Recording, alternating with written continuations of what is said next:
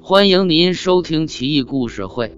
今天是年初九，恭祝大家鼠年吉祥，阖家欢乐。奇异故事会陪您过大年。怪事奇闻录第一百六十三期。季子训，季子训不知从何而来，当然也不知他将要去哪儿。总之神出鬼没，神仙可能都这样。一日来到洛阳，便请王公贵胄。用美酒佳肴招待他们。他说道：“我远道而来，没什么好东西招待，也就这点意思了，请大家千万别介意啊。”当时高朋满座，人数多达数百人，通宵达旦的喝酒吃肉，居然都吃不完。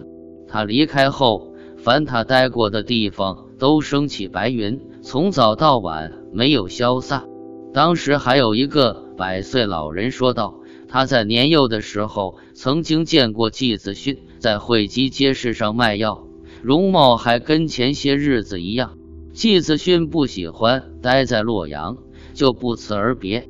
正史年间，顺便说一句，正史是三国时期曹魏君主曹芳的第一个年号，共计十年，这也是曹魏政权的第五个年号。”在长安东坝城中，有人见过他。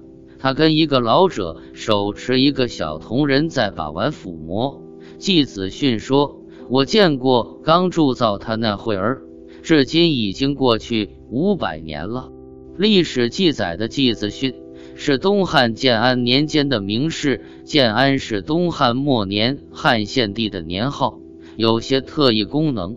据民间传说。季子训是八仙之首铁拐李的徒弟，但让人奇怪的是，小时候看过八仙过海的连环画，记得铁拐李是唐朝人，季子训是东汉末年的人，怎么汉朝人却成唐朝人的徒弟了？不对吧？莫非神仙也能穿越时空？